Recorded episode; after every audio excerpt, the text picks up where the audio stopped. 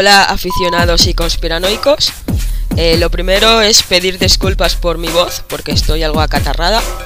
Y bueno, ya sabéis que este es el segundo vídeo del caso Bar España, donde desvelo toda la verdad, y que es el tercero de los crímenes del Levante. Lo cierto es que el caso Bar España llegó a contar con casi una veintena de denuncias por violación y abuso de menores. Pero como todos sabéis cómo funciona la justicia española, pues hasta 2005 no llegó a los tribunales. Al pasar tantos años, eh, en 2005, todos los que habían denunciado eh, entonces, pues retiraron las denuncias. El único que siguió fue Reinaldo Colás. Los jueces no vieron nada punible y no había caso. Los forenses que examinaron a los niños que decían haber sido violados no encontraron ningún inicio de ello, tal y como aclaró Carlos Cuadrado, presidente de la Asociación Profesional de Criminólogos de España, en una entrevista sobre el tema. Además de los supuestos menores asesinados, esos cinco menores no se han encontrado cuerpos, ni siquiera huesos que se confirmen que sean humanos. De hecho, eh, esos menores nunca se ha denunciado su desaparición y es más, el Instituto Nacional de Toxicología afirmó que los huesos se trataban de huesos animales, que no se podría concluir que fueran en ningún caso restos humanos. No había ni una sola prueba de esas supuestas ceremonias satánicas y la justicia había hablado y había sido clara. El caso Bar España nunca existió. Reinaldo Colás fue el único que entró en prisión por aquello. Lo acabaron condenando a 15 meses de cárcel por denuncias falsas, calumnias y difamaciones. Cumplió tres o cuatro, pero se arruinó. Las multas y las costas judiciales fueron costosas. Después de eso, volvió a caer en depresión y a beber mucho. Toscano sí que salió limpio. Aunque después eh, lo expulsaron de la ONG, como ya dije en el anterior vídeo, y estuve indagando demasiado en el caso de Madeline, pero vamos, que al final no concluyó nada tampoco. El caso había finalizado ahí, pero a principios de esta década bueno, del anterior, que ya estamos en 2020. Por cierto, aprovecho para felicitaros el año a todos.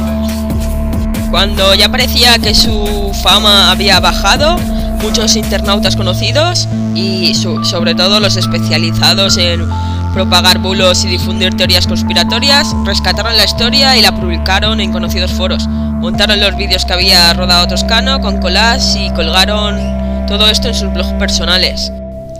La justicia tuvo que volver a pronunciarse y todos los pseudo investigadores que habían dado difusión en internet al buro fueron condenados. Algunos a cuantías ocultas de hasta 40.000 euros y a retirar los contenidos de sus páginas. Caso Bar España fue una gran mentira y así lo dejó claro la justicia. Las condenas enfriaron el caso, pero recientemente lo viralizó un documentalista llamado Valentín Figueres eh, Figueres, eh, valenciano como yo, pero que no se siente español porque se siente catalán, no sé por qué. Pero bueno, eh, este personaje escribió un guion de ficción sobre un caso parecido acerca de una trama de pederastas. Dice que así fue como encontró la historia del caso Bar España, que se la creyó y decidió empezar a rodar el documental llamado La Manada, en el que pensaba denunciarlo todo se reunía con Colás a menudo, ya cuando eh, Colás estaba muy enfermo de un cáncer de hígado. La cadena catalana TV3 eh, hizo una entrevista a Figueres para el programa 30 Minutos, hablando sobre el documental y aprovecharon en ella para darle caña a España, que es lo único que saben decir, diciendo que es un país en el que no dejan investigar este tipo de casos. También lo hizo el diario catalán Ara. Allí fueron más vivos y como no era todo muy creíble, eh, titularon al reportaje Para España, un caso demasiado atroz para ser creíble. Figueres anunció que el documental se iba a estrenar a mitad del año pasado, pero este nunca se estrenó. Y nada, pues al final acabó diciéndolo de siempre, que no se estrenaba por miedo, porque le habían advertido de que por su bien y el de su familia no sacase a la luz. O sea, que dejó entender que la habían amenazado.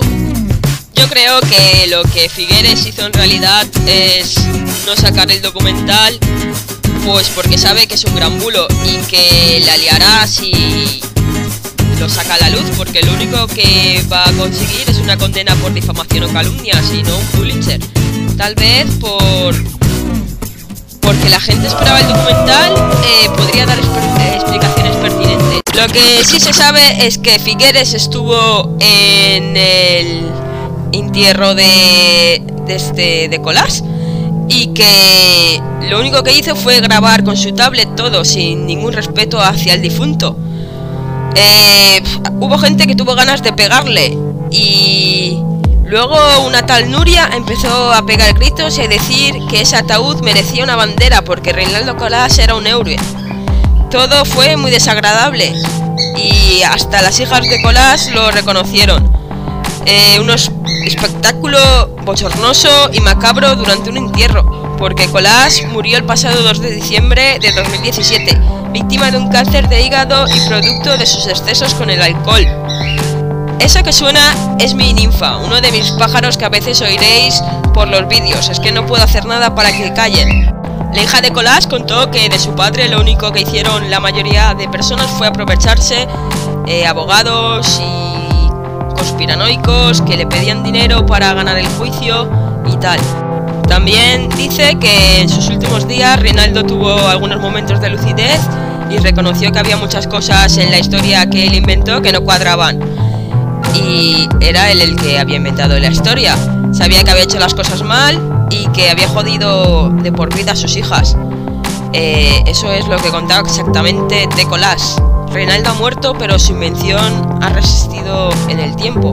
No solo eso, sino que ha revitalizado el rebufo del caso Alcácer, suceso de actualidad estos días por varios acontecimientos.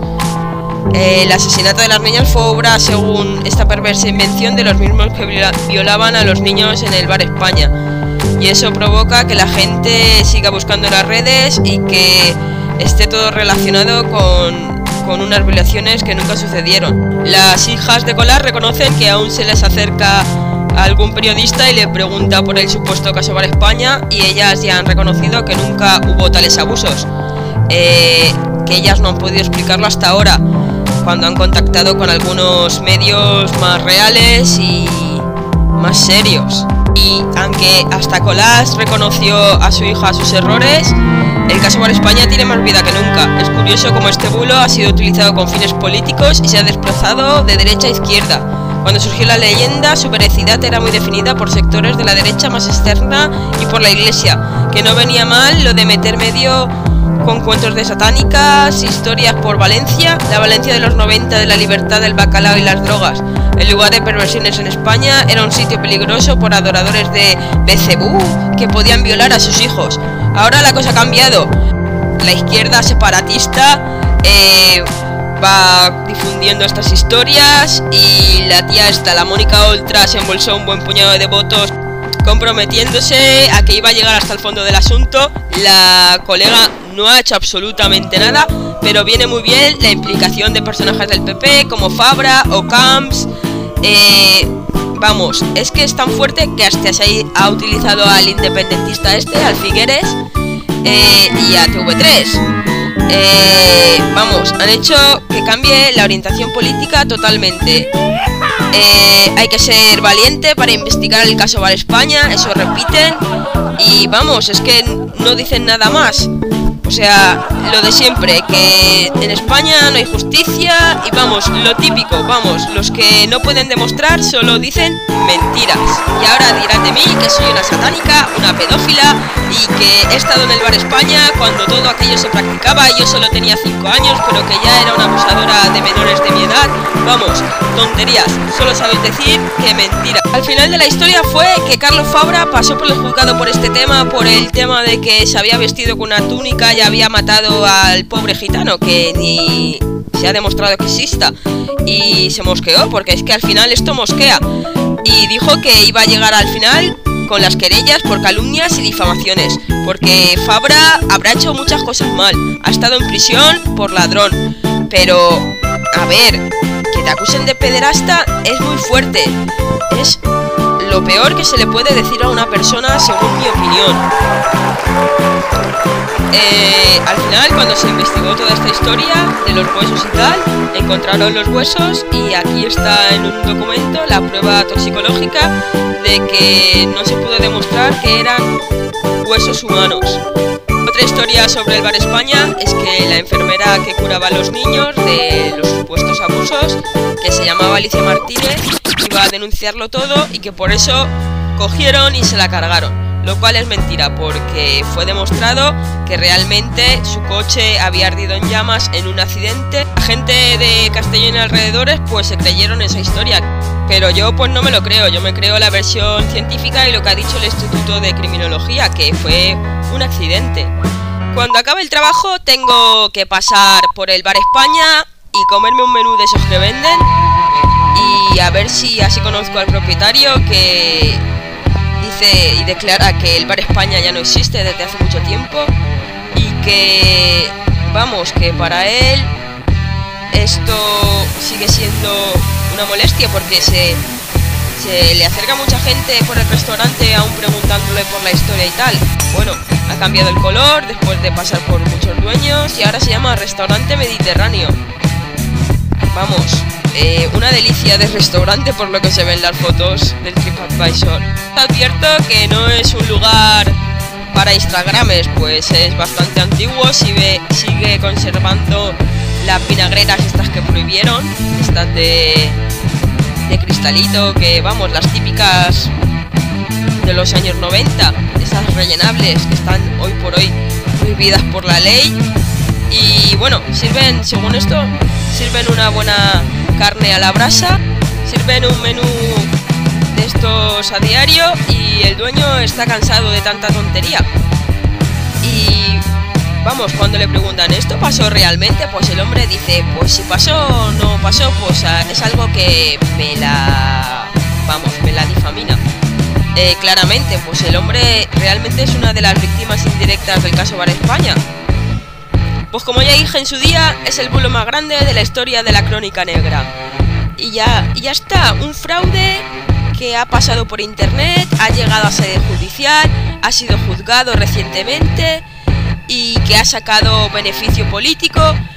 Y vamos, ya está, todo aquello fue aclarado y juzgado. Luego os preguntaréis, ¿se abusó de niños con problemas? Sí, se abusó, desde el momento en que los liantes se obligaron a menores de edad y a personas con discapacidad y en situación de, exclusión a confesar unas violaciones que nunca existieron. ¿Están sufriendo todavía las víctimas? Cada día. Las vidas de, de y su hermana y su madre han estado marcadas desde hace más de 20 años por una mentira que solo ha traído disgusto. Estas personas no quieren popularidad, ni quieren fama, ni siquiera quieren que su cara salga en internet. Eh, dejar vivir a estas personas en paz. Estas son las principales víctimas del caso Bar España, T y Acolas. Y bueno, para finalizar y aclarando las cosas, no, Carlos Fabra no mató a ningún gitano. Si os ha gustado este vídeo, no dudéis en compartir y darle a la campanilla.